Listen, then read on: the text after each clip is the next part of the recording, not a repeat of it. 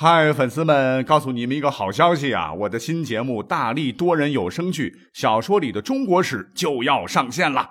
想要了解新节目或者跟我互动聊天，赶快来加入 VIP 粉丝群，入群二维码就在本期节目的声音简介中。你也可以添加我的小号，拼音大历史加幺零幺 D A L I S H I 幺零幺，然后拉您入群，我在那儿等你。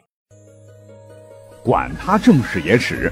这里只有大历史，大力讲的历史正在播出。欢迎收听本期节目。所谓侠之大者，为国为民；侠之小者，为友为邻。我之前讲过一期关于古代侠客的故事啊，大体都是春秋战国时期的侠士了。因为春秋战国的二百四十五年当中啊。是翻天覆地的动乱年代啊！大国争霸，士族盛衰，战争频繁激烈，政局变化多端。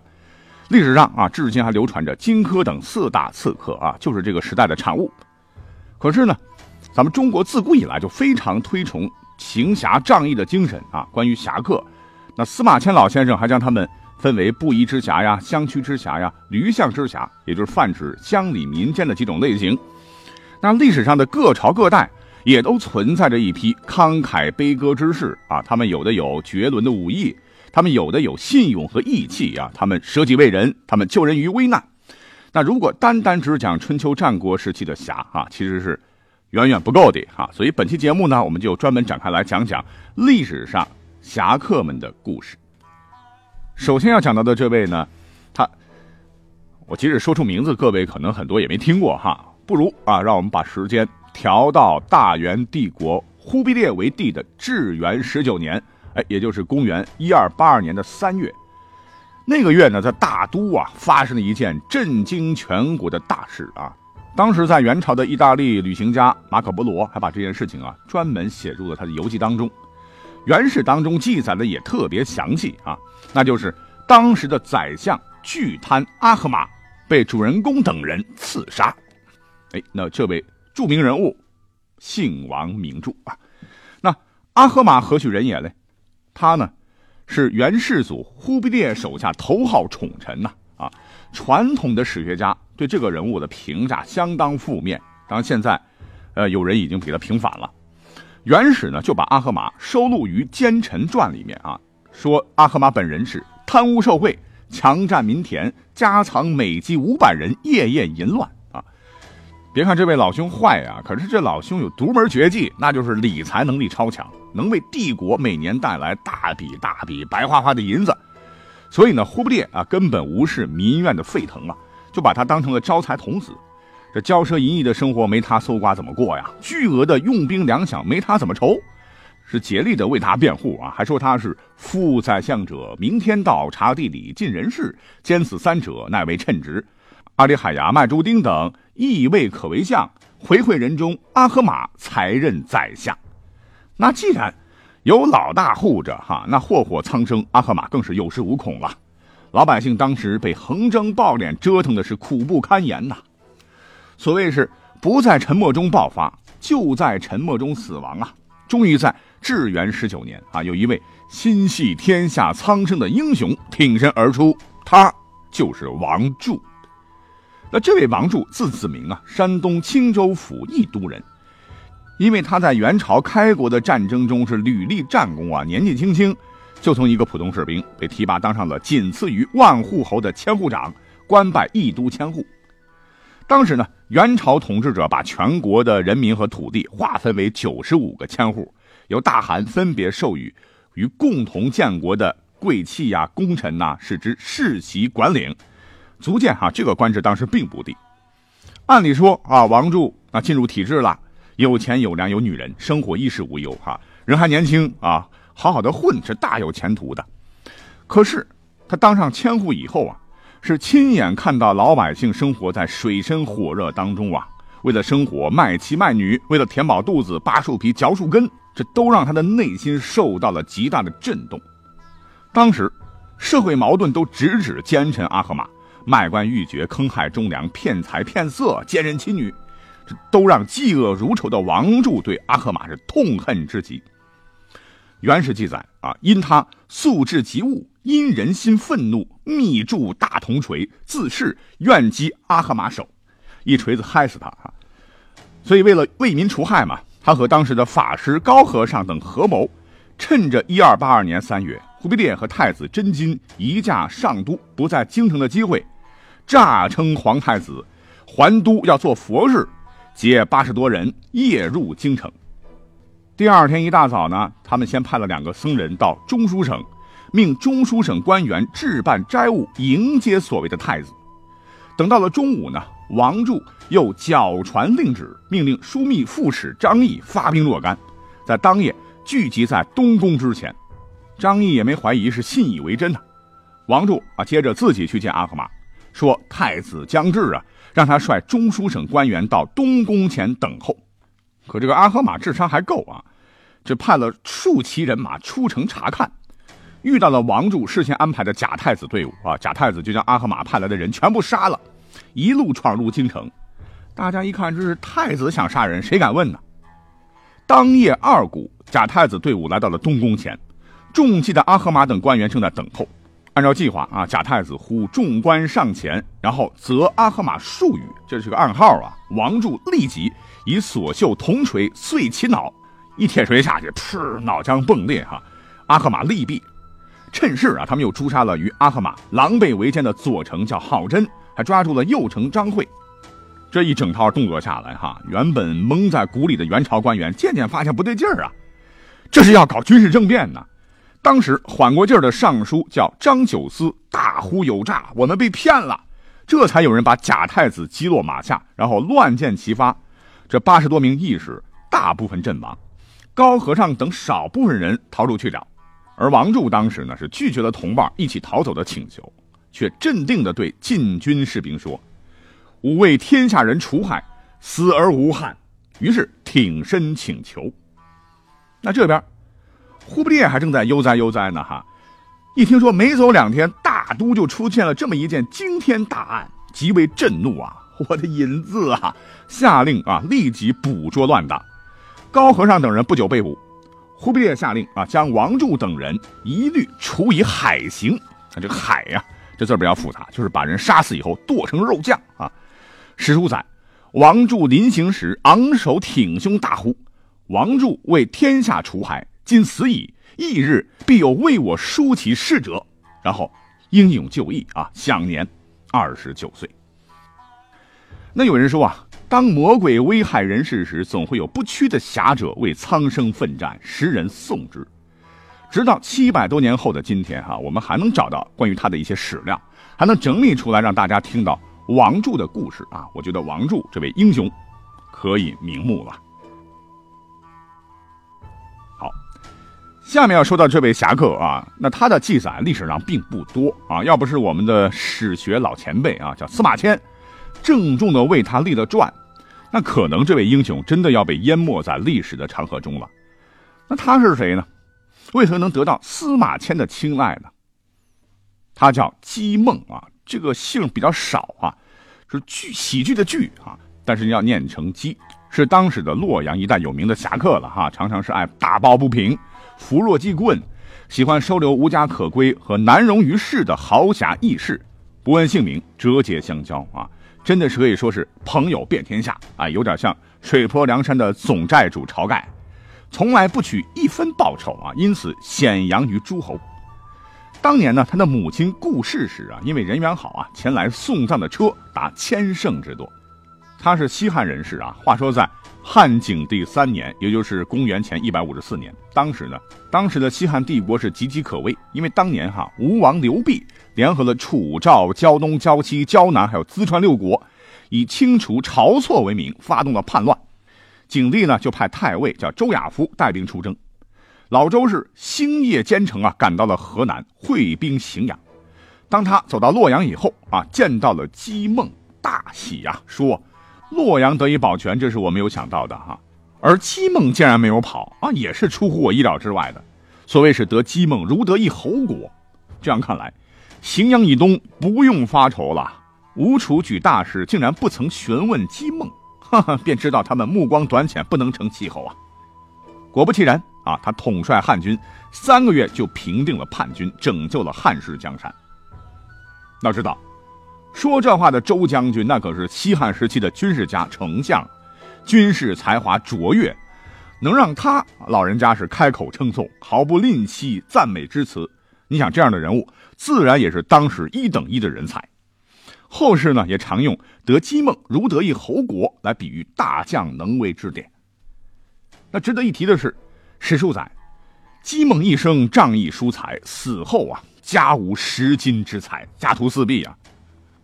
所谓文者谓之儒，武者谓之侠，儒重名誉，侠重义气啊。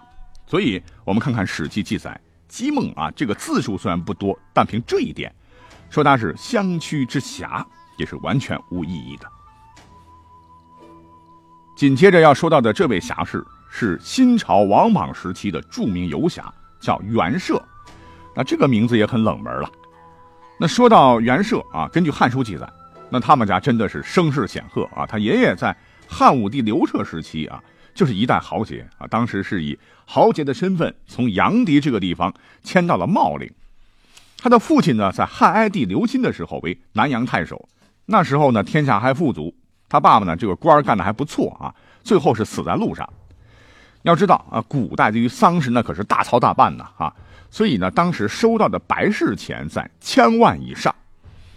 别看汉朝是以孝治天下，我们都讲过，但是真正能做到守丧三年的人极少。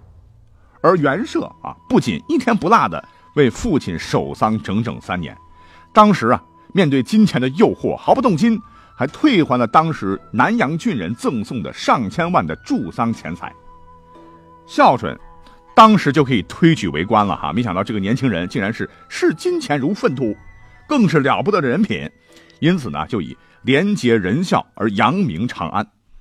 等到这个守丧礼刚结束啊，请他去做官的使者，史书说啊，像疾风一样赶来。而仰慕他的士大夫啊，也是从四面八方聚集呀。后来受到大司徒史丹的推荐，说他有处理繁难事务的才干，袁绍便当上了谷口县令。那个时候年仅二十多岁啊，正县级。那谷口县人早就听说袁绍的名声了啊，所以不需要他开口发令啊，品德如此高尚啊，我们服啊，地方上就已经一派井然了。这袁绍从小呢。也喜欢打抱不平，怜悯孤弱。后来呢，他看到朝政腐败，干脆是辞官四处游历，广交天下英雄豪杰，遇人危难，或慷慨解囊，或拔刀相助，力所能及，从未敢辞。说有一回呢，有人置办酒宴来请袁绍，袁社刚走进里门呢，就看宾客当中在窃窃私语啊，一打听才知道隔壁呢那家比较惨啊，原来是母亲有重病啊。袁绍一听。那宴席我先不参加了啊！随即是跑出去登门探望，叩门啊，听见家中有哭丧声，原来母亲死了。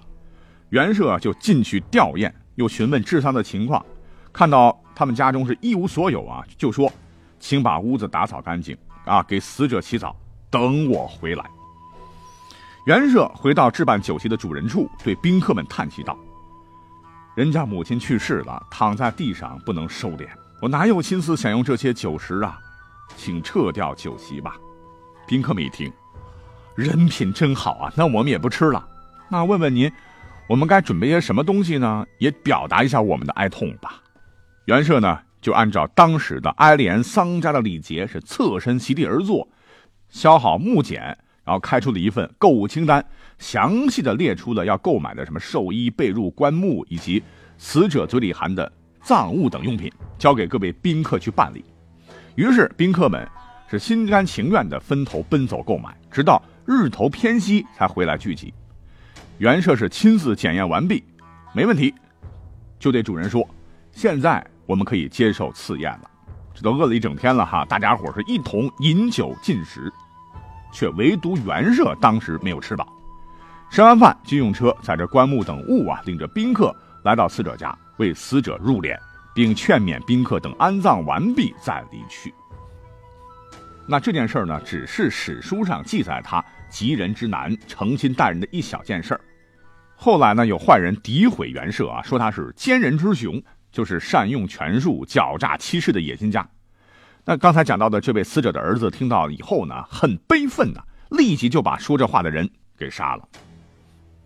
后来呢，王莽乱政啊，群雄起兵反叛，附近郡县的一些豪强一看机会来了哈，起义打倒暴政，打倒暴政，是纷纷假借名号起兵，响应当时的汉军。那这些假借名号者早就听说过袁绍的大名啊，都争相打听袁绍的住处前来拜见。因为袁绍口碑好嘛，所以当时王莽任用的州牧和使者啊，大大小小的一堆官吧，一看大事不好，害怕被清算，也是找袁绍，什么免死金牌啊，都不如袁绍两个字值钱啊，请求庇护。他们都在乱世中保全了性命，救命恩人呐！哈，袁绍被这帮子人呐用一车送到长安。当时是更始帝刘权在坐镇嘛，他手底下有个西平将军叫做申屠建。早就仰慕袁绍已久啊，对袁绍是大为器重。哎，眼看着袁绍又要飞黄腾达了哈，可是呢，有个人可坐不住了，他就是申屠建的主簿尹公。那开头讲了哈，袁绍那是个非常注重孝道的人，但是这个尹公呢，曾经啊当过呃袁绍他们县的这个县令，当时呢还结过梁子啊，曾经是因为一点小事儿啊，把袁绍家的房子和祖坟给刨了。原本袁绍呢已经不再仇视尹公了，冤冤相报何时了嘛。可是有一回啊，当他从申屠建的这个官府出来时，尹公是故意迎上去拦住拜见袁绍，对袁绍说：“呀，改朝换代了哈，我们不应当再怀着怨恨了吗？”袁绍说：“尹君，你为何专把我当成鱼肉任意宰割呀？”有点动怒了。为什么呢？不是因为那家伙刨了自家祖坟。是血海深仇啊，而是因为这个尹公不知好歹，贱嗖嗖的为了活命哈，把袁绍当成了睚眦必报的小人。所谓是大丈夫可杀不可辱啊，在当时啊，于是袁绍呢就派宾客刺杀了主簿尹公。这一下哈，上司申屠建不干了，你什么意思啊？就算是一条我养的狗，你也不能不经过我允许啊，说杀就杀啊！感觉到受到了侮辱啊，对袁绍是怀恨在心。他呢，先是假意传话说：“我要和袁大人共同镇抚三府一带啊，怎么会因为死了一个小吏就改变主意呢？”让宾客把这话传给袁绍啊，还让他去投案自首。袁绍一想啊，好吧，啊，杀人是不对的。于是呢，宾客们就乘着几十辆车一同送袁绍去监狱。没想到申屠建派兵是途中拦截，在车上将袁绍拘捕，并且立刻将袁绍问斩，头颅呢？还被悬挂到长安城示众，袁绍就这么不清不楚的死了。在古代呢，啊，古人崇尚的侠客精神就是行侠仗义、杀富济贫、义气江湖啊。袁绍啊，虽然历史上啊不曾有绝世武功，但是刚才故事我们讲一讲，感觉到啊，所谓是相与信为刃，同是非为侠，言必信，行必果，诺必成。我觉得袁绍也是当之无愧的侠士一枚。非常值得我们今天来讲一讲。那时间关系呢，我们来讲最后一位侠士啊，他呢被称作中国游侠的鼻祖。他是谁呢？墨子老人家啊。我们之前讲的这个春秋战国的侠客，从来没讲过他。那按理说，墨子是墨家学派的创始人啊，理应是一位思想家、教育家、科学家、军事家，跟侠士有毛关系？非也啊。我们看墨子的这个生平。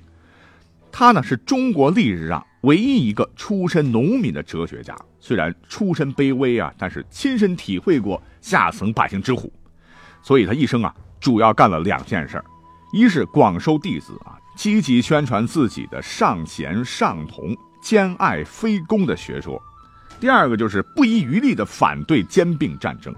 他和孔子相比较啊，孔子当时周游列国是想当官了，可是他呢？当时是带着墨家学派的这些弟子们穿梭于各国之间，目的就是帮助弱国抵御强国，来消弭战祸，求取和平。比如说，当时啊，楚国攻宋，墨子呢就派弟子叫做秦古离等三百人，持守城装备帮助宋国，又以机智的交锋迫使楚国退兵而去，使弱小的宋国得以保全。等等这些事迹都说明，墨子对侠的运用啊。已经从人与人之间呐，上升到了人与国和国与国之间，正可谓是身体力行，铁肩担道义。